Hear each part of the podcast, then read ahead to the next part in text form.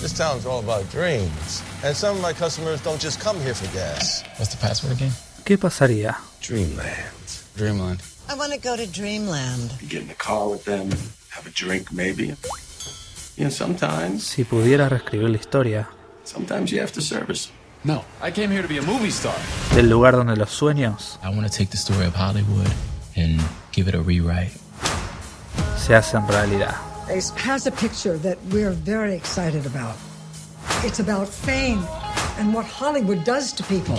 This is our screenwriter, Archie Coleman. Pleasure to meet you. En el día de hoy hablamos de Hollywood, la serie de Netflix. I love it. If we change the way that movies are made, Coffee, Miss Lala?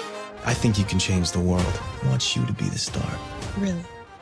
Hola gente, ¿cómo les va? Soy Matías y estamos una vez más en el segundo episodio de lo que vendría siendo OTS Podcast. Hoy vamos a hablar de una serie, no de una película. ¿Por qué Matías? Bueno, básicamente porque las películas que vi esta semana ninguna realmente me invitó a querer analizarla o a ir un poco más profundo. Y cuando estaba medio perdido y no sabía qué hacer, empecé a ver el capítulo número uno de una serie llamada Hollywood. Una serie creada por Ryan Murphy, que básicamente, si no lo conocen, es el creador de Glee, el creador de hitazos como American Horror Story o más cercano de Politician. Vi el primer capítulo y tengo que admitir que me enamoré, me comí la serie entera, toda la noche estuve viendo los capítulos del principio hasta el final y básicamente estuve toda la madrugada y toda la mañana viendo la serie. Así que una vez la terminé de ver dije, bueno, esta va a ser mi podcast, así que la voy a volver a ver. La estoy viendo otra vez, porque tengo muchas cosas que quiero decir. Primero que nada, ¿de qué se trata Hollywood? Yo lo describo como una especie de mezcla entre Once Upon a Time in Hollywood, la película de Tarantino, la última que sacó, y un toque de La La Land. ¿Por qué La La Land? Bueno, un toque de La La Land por esto de en la ciudad de los sueños, por esto de perseguir tus sueños, The Fools Who Dream y toda la bola. Esta serie trata de reimaginar un Hollywood distinto, un Hollywood en los 40, 50, después de la Segunda Guerra Mundial, que está más open-minded, un Hollywood que está empezando a dar sus primeros pasos, a tener una mente más abierta, un elenco más diverso, algo que claramente no pasó en la vida real. Eso lo podemos saber todos por simplemente ver las películas que estaban en esa época. Pero es cierto que Hollywood es un lugar muy turbio y es un lugar muy racista, es un lugar que todavía no le da su espacio como se merecen a las mujeres.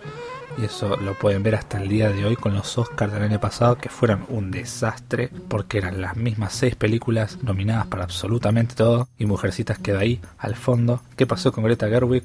Nunca lo sabemos. Greta, te bancamos. Me da bronca hablar de los últimos Oscars.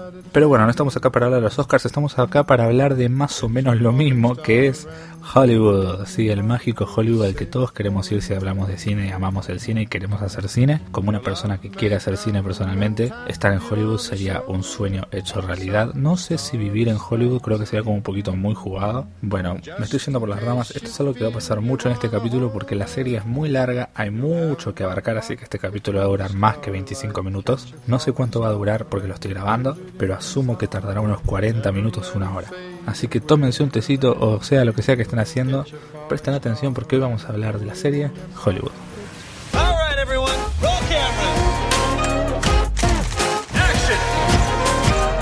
Studio is risking everything. We're already seeing pushback. And suddenly, everything goes dark again. Arranquemos por lo primero que uno ve, que es el elenco.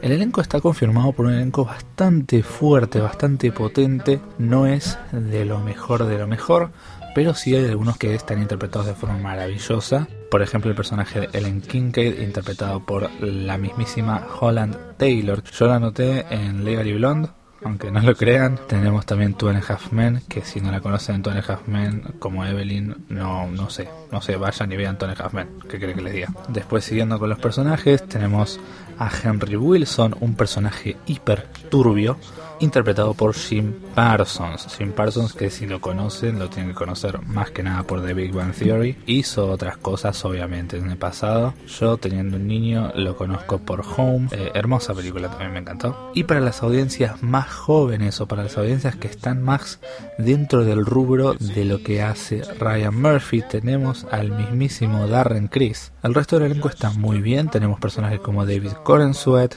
Laura Harrier, Joe Mantello, Jake Picking, Dylan Dermott, Jeremy Pope, que la rompe también como Archie, Samara Weaving, Patty Lupone, Mira Sobrino, Colette Murdevot y Ross Witt, entre otros. Esta serie tiene algo a lo que estás constantemente esperando. El primer capítulo termina de una forma súper abrupta y querés saber qué es lo que pasa. Después hay pruebas de cámara y querés saber qué es lo que pasa. Esto no son spoilers porque o sea, se sabe que se trata de actores que quieren llegar a Hollywood y las pruebas de cámara son un proceso por el cual hay que pasar. Después tenés un montón de circunstancias a las que van generando anticipación pero no suceden nunca. Entonces para el momento en el que están por suceder te cortan el episodio y uno quiere obviamente saber qué es lo que va a pasar. La serie está muy bien construida en forma de estructura. Es una historia lineal no tiene una complejidad muy grande, pero dentro de la poca complejidad que tiene hay una simpleza y un carácter humano y de sátira y comedia que no se le puede negar.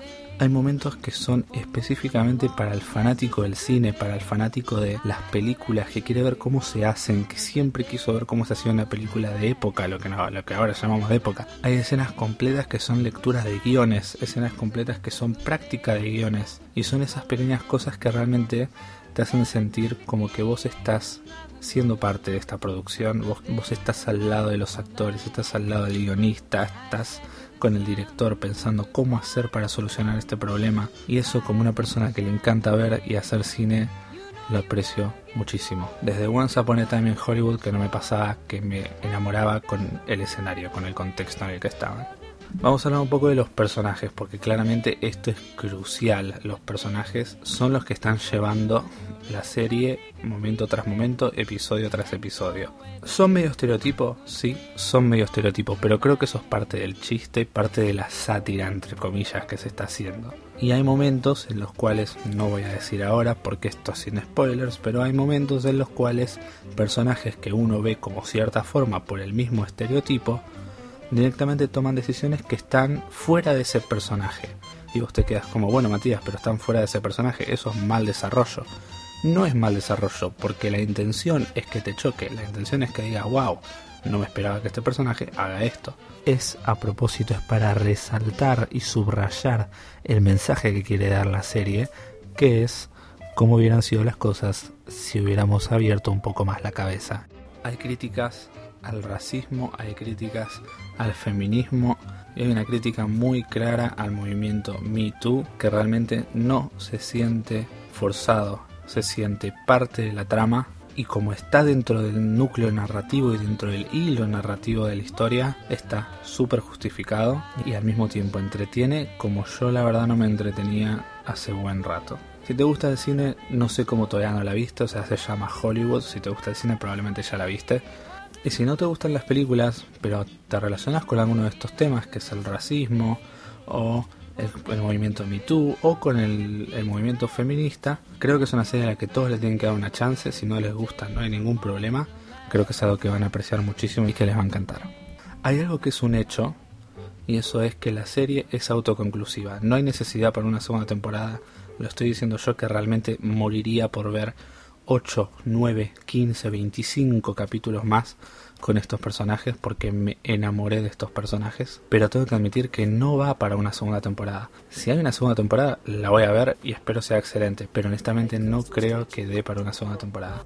Los giros de trama y la historia en general no sufre de este efecto de la casa de papel, digamos, como que no tiene que constantemente estar teniendo giros de trama para entretenerte porque el contexto en el que está y este mundo fantasioso en el cual te está mandando, la verdad es que te mantienen súper entretenido y te mantienen con una curiosidad bastante grande. Alrededor del anteúltimo capítulo, lo que vendría siendo la trama se termina. De ahí se agrega una subtrama o se desarrolla más una subtrama que se venía armando. No quiero decir mucho más. Puedo entender que haya gente que diga que el último capítulo está relleno. Ahora, yo, Matías, una persona que religiosamente hace 5 años tiene que ver los Oscars porque es su momento del año, es el mundial para él. Yo no me emociono con los mundiales ni con las olimpiadas, yo me emociono con los Oscars y es la verdad, y perdón, pero soy así. El último capítulo es el que más me hizo llorar, punto. Sí lloré en algunos momentos, probablemente sea por el simple hecho de que es un sueño para mí estar en Hollywood. No sé si todo el mundo va a llorar con la serie pero me pareció súper emocional y el último capítulo no me parece de relleno en absoluto, me parece un cierre perfecto para una serie que se merecía un final. Lo último que quería que pasara era lo que pasó en la casa de papel, que el final sea como te diremos en la próxima temporada, porque ahí se pudría todo. Hablando de aspectos secundarios, entre comillas, porque en realidad no hay aspectos secundarios en una película, todo es importante, el soundtrack me pareció maravilloso, lo escucho cuando no estoy viendo la serie. Es un soundtrack muy Damien Chazelle, director de La Land y Whiplash. Es un soundtrack muy él, un soundtrack muy Birdman, Hora inesperada virtud de la ignorancia. Tiene un poco de esta melodía, los instrumentos que utiliza, el vibe medio yacero, que juega también muy bien con la época. El vestuario me parece fenomenal, al ser una pieza de época, el diseño de producción es clave, no puede fallar. Y si bien yo no sé cómo eran las cosas en esa época y no investigué mucho sobre qué autos, qué vestuarios, qué tragos tomaban en esa época, la verdad que no te podría decir el porcentaje de veracidad del diseño de producción, pero creo que está muy bien y por sobre todas las cosas la estética que le da es increíble y está buenísima. La fotografía de esta serie me parece un poquito más de promedio. No te digo que es promedio porque la verdad que se ve muy bien y hay momentos que se ven espectaculares, pero al hacerme acordar a Once Upon a Time in Hollywood o La La Land, que son películas que tienen una estética muy formada, me la bajoneó un poco. Sí hay colores igual, no es que blanco y negro y que es tristísimo, pero la fotografía no me pareció un 10, me pareció un 8. La única actuación que no me cerró es la de Laura Ruth Harrier, que es eh, Camille en la serie, no es que no me cerró porque me parece malísima, sino que no me cerró. La verdad que los momentos en los cuales yo creía que la música y todas las cosas me decían que tenía que sentir algo, no lo sentía. La verdad que no sentía nada por este personaje. Puede ser por culpa de que el personaje no está muy bien desarrollado, puede ser, pero la actuación de esta actriz no me cerró y me pareció de lo peorcito que hay en la serie. La mejor actuación, ya la dije, me pareció la de Jim Parsons. El mejor capítulo me parece el número 4 llamado Screen Tests. El mejor personaje secundario me pareció Henry Wilson interpretado por Jim Parsons y el mejor personaje principal me pareció Archie Coleman interpretado por Jeremy Pope. Creo que con esto podemos cerrar lo que sería la review, la crítica, la opinión. Eh, no creo que tenga mucho más que decir sin tirar spoilers. Pasemos con spoilers capítulo por capítulo.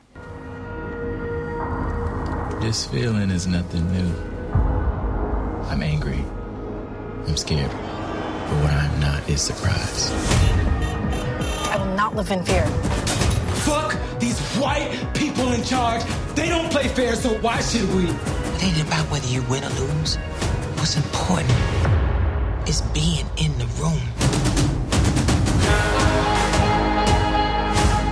This is Hollywood, kid. I can make that dream of yours come true. But it gonna mean anything if this is what I do to get it. We will not be bullied. This is just the beginning. We aren't just making a movie. We're making history. And the winner is.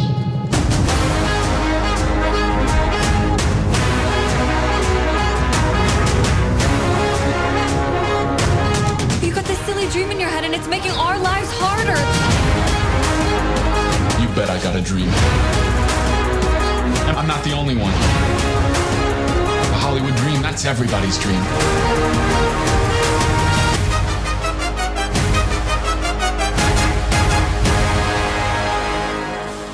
Vivian, I'd like to introduce you to a client. This is Rock Hudson. Pleasure. So I take it you're in Gone with the Wind? Yes. Are you yes. fucking kidding? She's goddamn Scarlett O'Hara, you fucking hayseed. Bueno gente, llegamos, llegamos a la parte con spoilers.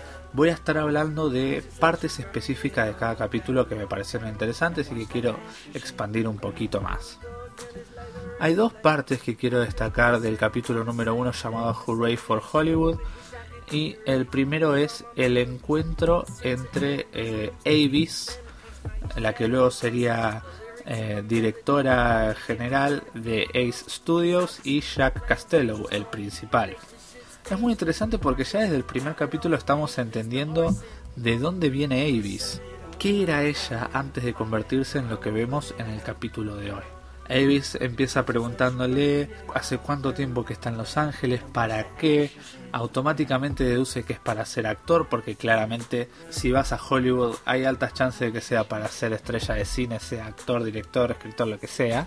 Y nos enteramos que ella misma es actriz fue actriz y actriz de películas muy buenas. Lo que realmente me gusta de esta escena es la forma en la cual hablan, que es muy educada, es muy sutil y al mismo tiempo tiene que convertirse en un momento íntimo porque lo que van a hacer después es un acto súper íntimo que es el acto sexual. Esta interacción entre recién te conozco pero me quiero abrir con vos porque vamos a hacer algo muy fuerte es interesante, esa ida y vuelta, ese equilibrio que tiene la escena y cómo los dos empiezan a expresar sus objetivos y también sus debilidades. Esta escena tiene un monólogo, un monólogo del que quiero hablar un poquito, que es cuando le dice que las películas importan. Y le pregunta, ¿vos, ¿vos realmente crees que las películas importan, Jack? Y Jack responde de una forma hermosa, que es, cuando él era chico y él vivía en una granja allá en Missouri, tenía que viajar media hora para ir al cine, media hora en auto y te habla sobre el ritual que es ir al cine, lo que significa, lo que significa ver en la gran pantalla qué es vivir. Y vos ahí lo podés ver, vos ahí podés ver qué es vivir en esa circunstancia, porque todos ahí en la pantalla grande son una representación exagerada o no de la realidad. Y termina con un broche de oro que es lo que sé es que al salir del cine salgo mucho mejor de cuando entré. Y creo que eso es algo que a todos nos ha pasado y creo que eso es algo con lo que todos nos podemos relacionar. Sigamos al próximo capítulo. Hay una escena que quiero destacar del capítulo número 2 llamado Hooray for Hollywood parte 2, que vemos la hipocresía de la ciudad, ¿no? La frase que tira Ernie que es las películas venden una imagen muy delicada, muy sutil de esta ciudad. Pero la gente que hace esas películas están podridas hasta el núcleo lo cual es súper real, en especial teniendo en cuenta las cosas turbias que suceden en la industria cinematográfica hasta el día de hoy. Si no, péguenle una ojeada al Harvey Weinstein que lo tenemos ya preso, o a la millonada de casos que hay de abusos de poder que también se ven reflejados en esta serie. Pero la escena que quiero destacar acá, específicamente en este capítulo, es la conversación entre Archie Coleman y Raymond Ainsley, cuando de repente le pregunta cómo es que un negro termina escribiendo una historia sobre una blanca que se suicida en Hollywood. Y podemos entender a Archie desde un punto de vista mucho más interesante y profundo, que es que él escribió sobre lo que él entiende. Hay algo que te dicen mucho cuando quieres escribir un guion, que es escribir sobre lo que sabes y él puede entender a Peg. Él sabe lo que está escribiendo, porque él sabe lo que significa quedar fuera de la sociedad, él sabe lo que significa quedar siempre a un lado, que la sociedad te deje a un lado. Y para finalizar el capítulo quiero hablar de la escena fuerte, la escena potente, una escena fea, fea de verdad, que es la de Rock Hudson con eh, Henry, con nuestro queridísimo y odiado Henry no vemos nada explícito, pero al mismo tiempo entendemos que hay un abuso de poder eh, y abuso sexual. Es una escena muy fuerte que va a seguir construyéndose a partir de los siguientes episodios. Vamos al capítulo 3 que se llama Outlaws. Eh, este capítulo me parece muy entretenido también porque es cuando todos se empiezan a juntar, todos los hilos se empiezan a entrelazar entre ellos y empieza a haber más quilombo, ¿no? La escena de la que quiero hablar este capítulo es la escena de Dick Samuels con Rock Hudson, la escena en la que Rock empieza a acercársele de forma atrevida y sensual para poder conseguir una prueba de cámara en Ace Studios. Dick está completamente en pedo y por eso acepta, pero podemos ver que al toque siente un quiebre. se le quiebra completamente todo el personaje que está creando, toda la inhibición que tiene él, le sale por los poros y empieza a dar un discurso muy fuerte sobre cómo en Hollywood la gran mayoría de las personas en realidad son un personaje que se construyeron para zafar de la sociedad que vive ahí, pero que poco a poco este personaje se va comiendo a la persona que uno realmente es.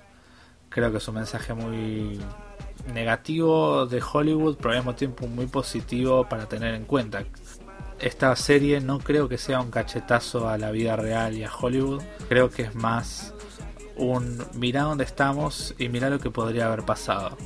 Que es más que nada lo que leí en una entrevista que le hicieron a Darren Criss, que hace el personaje de director en la serie. Así que no lo tomen por mí, tómenlo por el mismísimo Raymond Ainsley. Y el capítulo termina con otra escena de abuso de poder porque al pobre Rock no lo dejan en paz y Henry abusa nuevamente de él y muestra cómo también abusa de otras dos personas. Otra vez sin mostrar nada pero insinuando muchas cosas que no hace falta ser Einstein para entender qué es lo que está sucediendo en la pantalla. Vamos al capítulo número 4, Screen Tests, el capítulo que a mí más me gustó porque es el capítulo que yo estaba esperando. Yo quería ver la prueba de cámara de estos actores, quería saber cómo les iba a ir, me estaba matando la ansiedad honestamente. Un dato a tener en cuenta para el resto de la serie es que a partir de este capítulo es que le agarra un ataque al corazón al director de Ace Studios y le toca a Avis tomar a cargo. Otra vez la escena que más me gusta de este capítulo es la escena que involucra a Archie. ¿Por qué? Porque es cuando va a la casa a informarle al director de la película que le van a sacar el nombre del guion, le van a sacar el crédito porque es negro. Y como él se quedó calmo, se quedó civilizado, lo aceptó, se tragó la humillación solo por el hecho de querer ser parte de Hollywood algún día y decir, bueno, siempre me tengo que ir bien de la puerta, porque si te vas bien de la puerta lo van a tener en cuenta para la próxima. Y es frustrante, realmente es muy triste, en especial por una persona como él que sabemos que no va a tener una posibilidad. Y el hecho de que él había escrito una historia que ni siquiera es la historia de él, es una historia de una blanca rubia de Hollywood y aún así escribiendo la historia que es de ellos, de la gente que tiene guita de la burguesía, aún así no lo aceptan. Así que va a dejar de pelear la pelea por ellos y va a pelear la pelea que él tiene que pelear por sí mismo. Después, eh, siguiendo con el capítulo, vemos que a Jack le consiguen el contrato y renuncia de eh, la gasolinería en la que laburaba. Tenemos un poquito más de desarrollo de Ernie, un personaje súper interesante y complejo. Que siento que todos necesitamos un Ernie, todos necesitamos un personaje que pueda ver nuestro potencial, que nos ayude y, encima que sea tan generoso de no pedir nada a cambio. Y el hecho de, que él también quería ser actor y decirle, no, ¿sabes qué? anda a cumplir tu sueño y toma, acá tenés 50 dólares para tener por si acaso. Es hermoso, es un gesto muy lindo que, que realmente es un momento muy sutil y muy suave y muy lindo en medio de tanto quilombo que, que es todo este capítulo. Vamos al capítulo número 5, el capítulo Jump, salta. Avis toma finalmente una puta decisión porque tardó dos capítulos en decidir la puta madre, que es que va a castear como la protagonista a nuestra chica de color Camille. Por si no lo sabían ya por la review que hice sin spoilers, la escena que claramente voy a destacar es la escena de la lectura del guion. No solo porque podemos ver un poco más de lo que va a ser la película Meg, sino que también el intercambio, el momento íntimo entre los actores, callado, con la música que está muy bien posicionada, cómo un personaje presta atención, cómo otro en realidad está en su zona, los diferentes tipos de actores que hay en escena y sus diferentes métodos de actuación, me parecen muy reales, muy verosímiles y muy lindo de ver. Realmente es un momento muy muy bonito para las personas que les gusta el cine y hacer cine más que nada. Que después se acerquen, que le digan, che, te salió muy bien, te salió repiola, y se acerquen y hablen entre ellos en los breaks es algo que me emocionó, me emocionó mucho, porque es algo que pasa, es algo que pasa de verdad y verlo reflejado en una serie es, es muy lindo. Bueno, después tenemos un poquito de temas más de este capítulo que me gustan mucho, como el hecho de que se pasen de presupuesto, que pasa siempre. Eh, eh, después, ¿qué más? Bueno, el hecho de que los gemelos que estaba esperando Jack no son de Jack, así que yo ahí ya me tomaría recontra Reaper el palo, eh, como hizo Jack, y me hago la mía. Pero bueno, él decidió ser un poquito más triste, más melodramático, viste cómo son los actores, ¿qué se les va a hacer? Eh, vamos, a, vamos al próximo capítulo que ya estamos casi llegando al final, con el capítulo número 6 llamado Meg, justamente como el título de la película. El capítulo arranca de una, arranca con todas las casas teniendo una cruz prendida a fuego afuera. Ahí a lo, mirá que si haces esta película te vamos a romper la casa. Lo cual me puedo imaginar muy tranquilamente que haya pasado en esa época si alguna persona intentaba hacer algo como lo que está haciendo esta serie. Pero no es todo triste. ¿Por qué? Porque justo después de los créditos está la primera escena que quiero hablar y es eh, una escena que le voy a dedicar a mi querido Ernie porque es la escena en la cual le decide dar 25 lucas, o sea 25 mil dólares a esta persona que no conoce, a este Raymond, solamente por el sueño, por el sueño de Hollywood, por el hecho de decir quiero contribuir a que vos puedas cumplir tu sueño. Y no es solo tu sueño, es el sueño de todos. Es el sueño de Archie, es el sueño de Jack, es el sueño de Rock, es el sueño de Camille, es el sueño de Avis, es el sueño de todos. Y es una escena que también me emociona mucho. No te digo que me hizo llorar, pero me emocionó muchísimo. Pero vamos a la escena que eh, más me emociona a mí.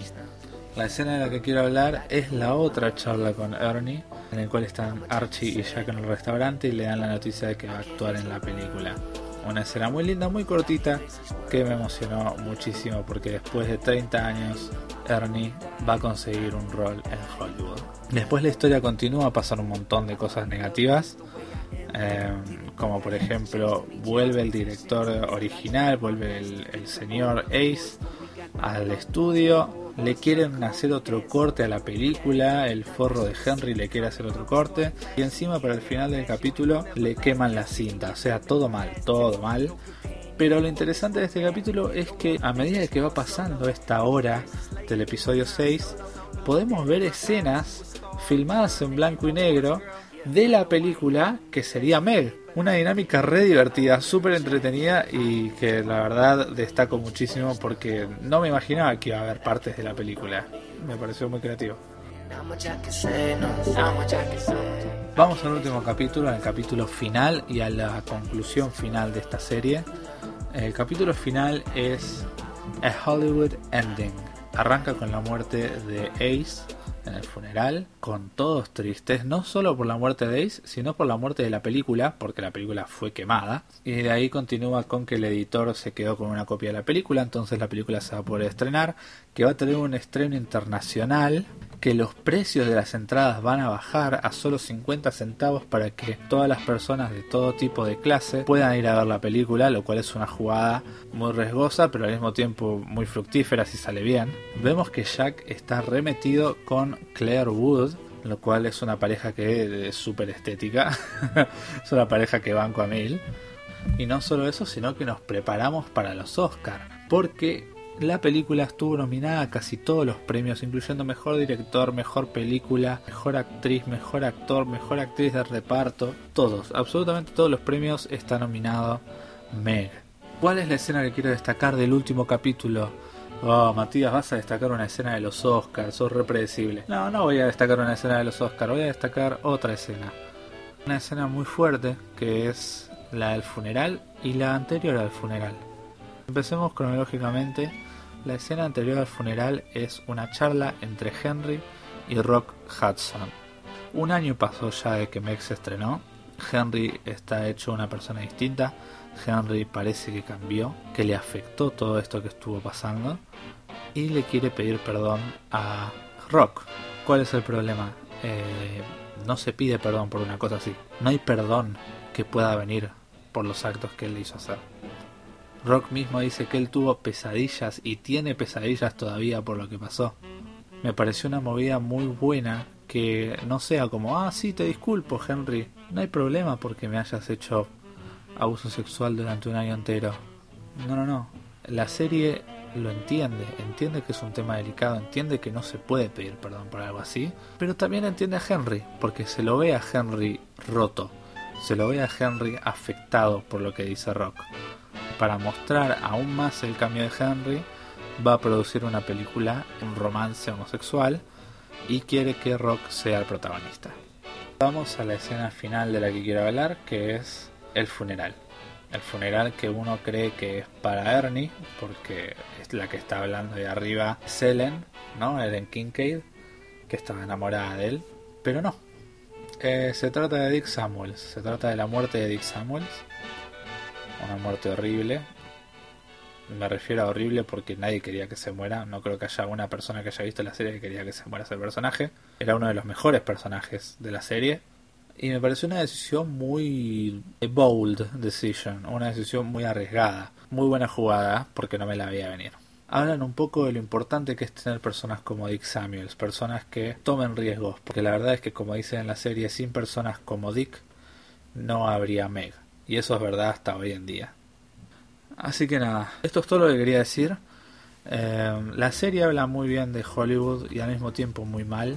Creo que si hay una plataforma que se podía arriesgar a hacer una serie como esta es Netflix, ya que Netflix es como medio la contraparte de todos los estudios, ¿no? Como que Netflix está en contra de los Oscars porque no lo dejan entrar a los Oscars. Recién este año van a poder participar en los Oscars por esto del coronavirus. Entonces como que si hay una productora que podría haber aprobado este proyecto es Netflix. Porque ninguno de los estudios salió una serie hablando de lo mal que funcionan los estudios. Así que nada, me pareció una serie espectacular, se la recomiendo a quien sea y mi nota final es un 9. Tiene un montón de cosas que pueda mejorar, pero al mismo tiempo la calidad de la historia, el hecho de que no haya rellenos, de que sean pocos capítulos pero que sean bien contundentes, creo que es clave para una serie entretenida. Soy Matías Civils, muchísimas gracias por ver hasta el final, este es un capítulo más largo que el anterior, así que gracias y nos estamos viendo la semana que viene, alguno de estos días.